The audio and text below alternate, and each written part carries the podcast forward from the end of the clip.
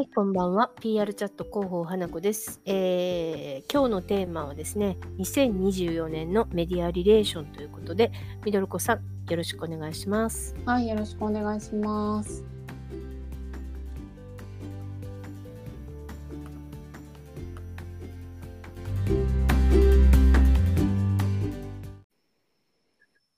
はい、はですね、えー、まあ、2024年のメディアリレーションということで、はい。これまでとは明らかにこう違う方法でのアプローチなくして、まあ、今年からのメディアリレーションはないなっていうお話をしたいと思います。はい。えー、まあ、これまでに言われてきたことでもあるんですけども、まあ、それが大きくですね、私、今年からガラッとこう変わってしまうんじゃないかなっていうのをこう日々日々実感しているんですが、ミドルコさんもどうですか？そうですね、もう今年からというか、もう結構去年ぐらいからもうそういう傾向もななかなかコロナ入ってからやっぱりすごい変わ変わりましたよね。はい。そうなんですよ。まあそういう、こう、まあ早々とこうですね、去年、うん、ちょっと前からこう気づかれてた方もいらっしゃるとは思うんですけれども、とはいえですね、まあ、広報 PR パーソンにとってとても大事じゃないですか。はい。というかもう仕事に多大な影響がやっぱり出てくると言っても過言じゃないなと思って、まあ、そのあたりのお話をですね、ちょっと皆さんと一緒に考えたいなと思って今日この会を持ちました。はい。まあ、あの、冒頭にですね、申し上げておきますが、まあ、今日は結論を出すというよりかは、えー今申し上げたみたいにこの雑談に近いかもしれないんですけれども、まあ、とても大事なテーマなので、こう最後まで聞いていただいてですね、ちょっとこう意識していただくだけでも、情報の作り方だったり、メディアへのアプローチの仕方みたいなものがですね、うん、ちょっと変わってくるといいなと思っています。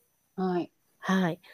まあ、あの、これから話すことについては、まあ、結論があってないようなことなんですけれども、なぜならですね、広報 PR っていうのはその時に必要なことがないなのか、もちろんあのメディアリレーションもそうですけど、ギリギリまでわからない仕事ですよね。うん、そうなので、はい、単純にやっぱり結論付けるのはとても危険だからと思うんですよね。はい。まずあの基本的なことから整理をしていきたいんですけれども、えー、皆さんメディアリレーションって大きく分けて3つパターンがあるっていうのをご存知でしょうか？前にこの番組でもなんか情報の取り方でやりましたよね、はい、そうですね。かなり前ですね、うん、もう多分1年ぐらい経ってるかと思う。もうこの番組も100回過ぎてますんで、はい、かなり前段でお話しした話ですね。でそこからですねなんとメディアリレーションって変わってないんですよ、うんうん、で、大きく分けて3つパターンがあるんですけど、1つ目が、えー、直接交渉ですね。はい。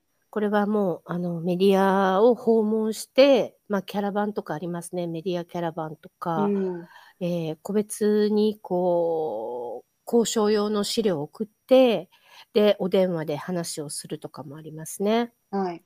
で、今だったら、まあ、 Zoom とかいろいろ使って、そういうツールを使って、直接、えー、企画の相談をするとかですね、うんうん、あります。2つ目が、えー、もう皆さん作ってらっしゃるプレスリリースだったり、はいえー、企画書だったりしますね。あとはファクトブックをきちんと作ってらっしゃいますね、大手の企業さんとかは。うんうん、まあそういった要は報道用資料でメディアリレーションを行うということ。うん、で最後、まあ、3つ目が、えー、直接えー、対応するというよりかは、なんていうんですかね、記者発表会とかそういう機会を設けるということですね。あはい。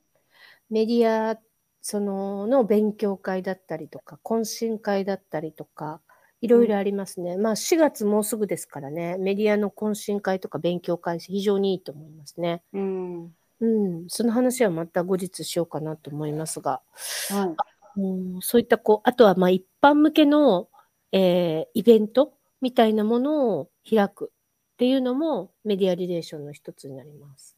うんうんまあ、こういったこうパターンが3つぐらいあるわけなんですけれども、一方でですね、はい、まあ、そのコロナ禍を経て、今メディア側の事情ですね、特にあのマスメディア系のウェブも含めてなんですけれども、マスメディアの方でとても深刻な人手不足です。うんあのまあ、雑誌だったりしたらこう雑誌の編集部ですね。はい。編集ライターさんがとても不足しているということなんですよね。うん。まあ、ここで言うライターっていうのは、編集部に帰属している方のことです。はい。その、副業でやってらっしゃるとか、フリーランスの方だったりとか、違う方を指していてですね、編集部で企画を一緒に考えたり、編集、あの、企画とかで、え会議ですね、編集会議を一一緒にやったりとか、はい。あとはリリースが送られてきたら、それを見て取材して記事を書くということを主としているう方々のことを指します。うんうんうん。そういう方が今ぐっとこう減ってるっていうことですね。そうですね。先日もあの、雑誌系のですね、ウェブの編集者の方と、まあ、結構長く話していたんですけれども、はい。とてもそれを感じました。うもうんほんとに人手不足なんですと、行きたいけれども行けない、う取材にっ。ていうことをおっしゃっていたし、どうしてもやっぱりリリースとかだけで書いてしまうと、まあ、割とこう深掘りができない記事がやっぱり最近多いっていう風に懸念されてました。ああ、そうですよね。私うも同じん。こと言われましたね。人数がああ。ほんとに編集部に足りないので、取うん。材とか行きたいんだけど、うーん。もうやっぱりなかなかそこまで取材っていう形で行く要員がいないっていう風に言ってました。そうですよね。うん。あの、新聞社の方も同じだそうですね。うーん、うそうなんでん、すね。はい。ということはですね、やっぱりメディアリレーションをに時間をかけてこう行うというよりもですね、もっと前段で大事なやるべきことがあると思いはます。さて何でしょうっていう話なんですが、ま、うこれん。をですね、社内で一度しっかり、まあ、あの、関係各所を集めてですね、ブレスト、私もしようかなと思ってるんですよね、これからのメディアリレーションについて。はい。オフ会もしてもいいなって思ったりもしてます。うん。うん。その広報 PR パーソンがまずやるべきことはですね、広報さんって、まあ、もちろんあの経営者だったりトップと非常に近い位置にいないといけないポジションだと思うんですけれどもはい。会社とか事業の方向性だったり、世の中にそのデビューさせる商品とかサービス、あとまあ人事とかもありますよね。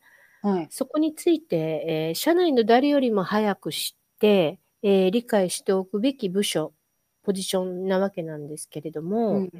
これからのメディアリレーション、うーん、特にですね、やっぱりこういった PR のネタ、コンテンツ自体をいかに、ええ、リリースを届けるだけでつええ、刺さるかどうか、そういうものにを、こう作れるかどうかにかかっているっていうことなんじゃないかなと思います。うーん。要は、まあ、そういったこう仕組みだったり、ことだったり、サービス自体をに磨きをかけることでですね、もうリリースだったり、届ける情報を届けるだけでネタになる、きちんとなるといううん。風な動線を引くっていうのが大事なんじゃないかなと思うわけなんですけれども。はい。なので、まあ、これからやっぱり、ええ、そういったようにこう深掘りもしできない、広げられないということになるとですね、本当に世の中で必要とされる、うものしか報道されないって言っても過言じゃないんじゃないかなと思うんですよね。今もうやっぱりいろんな方々がもうプレスリリースをプロモーションみたいにやっぱり使われる企業さんも多いからはい。なかなかその何て言うんですかね、メディアの人が欲しい情報っていうのがちゃんうん。と見られてないっていうのはありますよね、きっありと。ますありうますん。ね。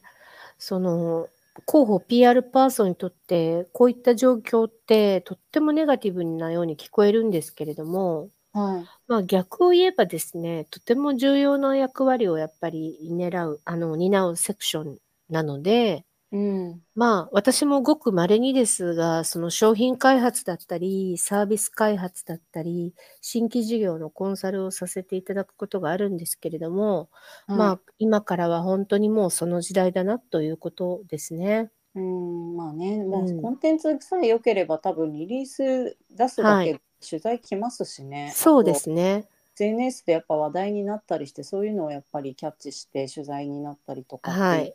ことになりますからね、今は。そうなんですそうなんです。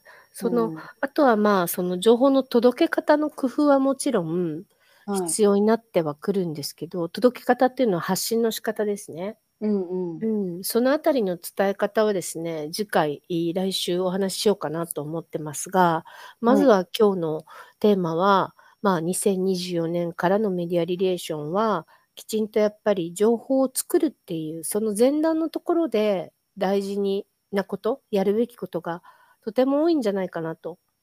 そこでうん。こうやっぱり広報部の皆さんだったり、PR パーソンが、まあ、まずするべきことは、そういったあの社内の方と事業部の方とかトップの方と、そのどういったその事業だったり、ものだったり、サービス、あとは人事のその仕組みとかですね、うん。そういったようなところをですね、あの、PR 視点で意見をどんどん言っていくっていうのは非常に大事なんじゃないかなと思いました。はい。はい。っていうようなところで、まあちょっと雑談風になってしまってはいますが、ちょっと皆さん、社内でですね、一度ちょっと考えてみていただければなと思いました。はい。はい、そうですね。はい。以上になります。ありがとうございました。ありがとうございます。